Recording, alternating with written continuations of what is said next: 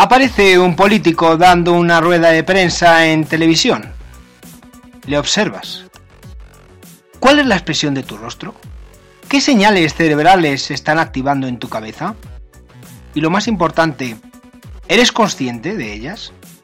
Pueden parecer preguntas absurdas, pero en el entorno político actual, esas cuestiones personales son parte de un negocio.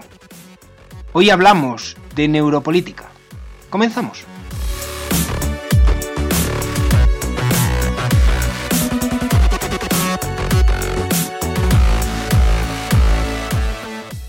Hola amigas y amigos, bienvenidas a un nuevo episodio de Comunicación Política y Empresarial Podcast, que podéis seguir a través de la plataforma de Cashbox o del Secreto de tu Éxito Podcast, que podéis seguir a través de Spreaker o de eVox.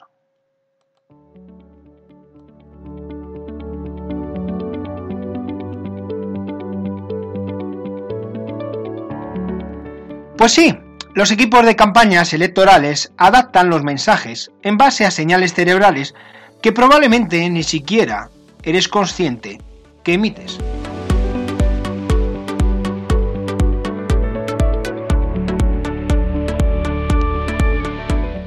Y esto tiene que ver con algo que se llama neuropolítica, cuyo objetivo consiste en comprender cómo actúa el cerebro de los seres humanos, no ya desde una perspectiva médica o biológica, sino desde un punto de vista que los considera como ciudadanos, electores o receptores expuestos a los estímulos de la comunicación política.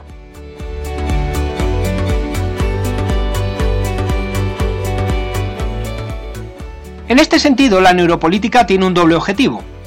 Saber qué valores, sentimientos o imágenes canalizan o provocan las decisiones de los ciudadanos y por otro lado, a partir de ese descubrimiento, podrán trazarse las estrategias y tácticas de comunicación política adecuadas a cada momento y a cada circunstancia.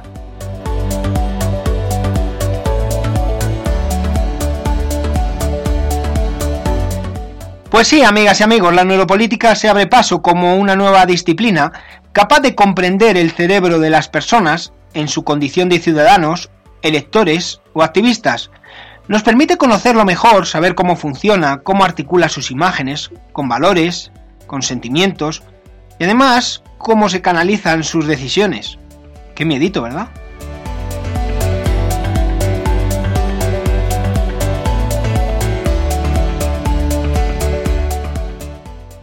Y es que está demostrado, y ya os hablé eh, acerca del congreso que tuvimos de Alice en Murcia, porque está demostrado que la comprensión real de las emociones, de las palabras y el comportamiento del cerebro eh, en su misión reguladora y directiva de las actitudes humanas es fundamental.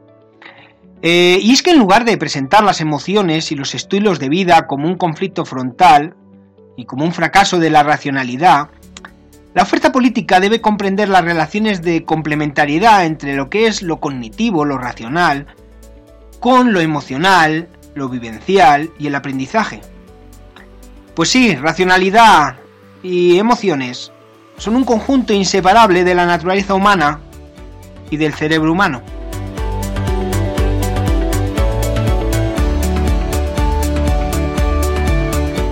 Y está demostrado porque ya no solamente eh, son los últimos estudios de los que os comenté en Murcia, sino que ya en los años 80 las neurociencias comprobaron que el voto no era una decisión racional, fría y calculada, sino una decisión basada en métodos no rigurosos, como por ejemplo la experiencia personal.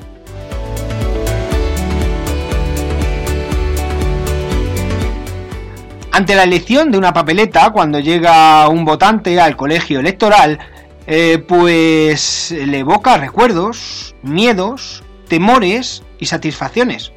Es decir, la aparente decisión racional de introducir una determinada opción electoral en la urna, en realidad solo refleja un sentimiento de aversión o de aprecio por un candidato o candidata.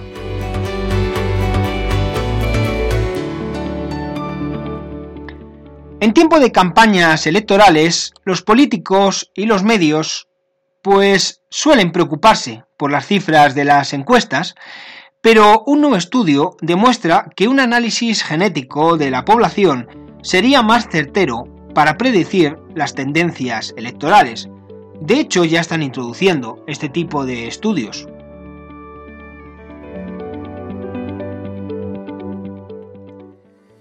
En esta nueva etapa de la neurología, pues es muy importante eh, para los especialistas en medios de comunicación el conocerla y para algunos el utilizarla, ya que son estudios científicos valederos que permiten profundizar en el análisis de diferentes temas, no solo los políticos. Sabéis que también se utiliza mucho en el marketing, se habla de neuromarketing.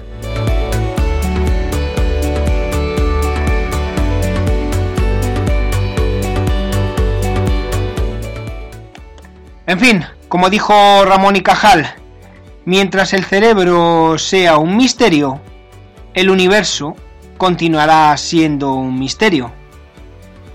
La pregunta es, ¿sigue siendo un misterio? Amigas y amigos de Comunicación Política y Empresarial Podcast, buenas tardes y buena neuroética.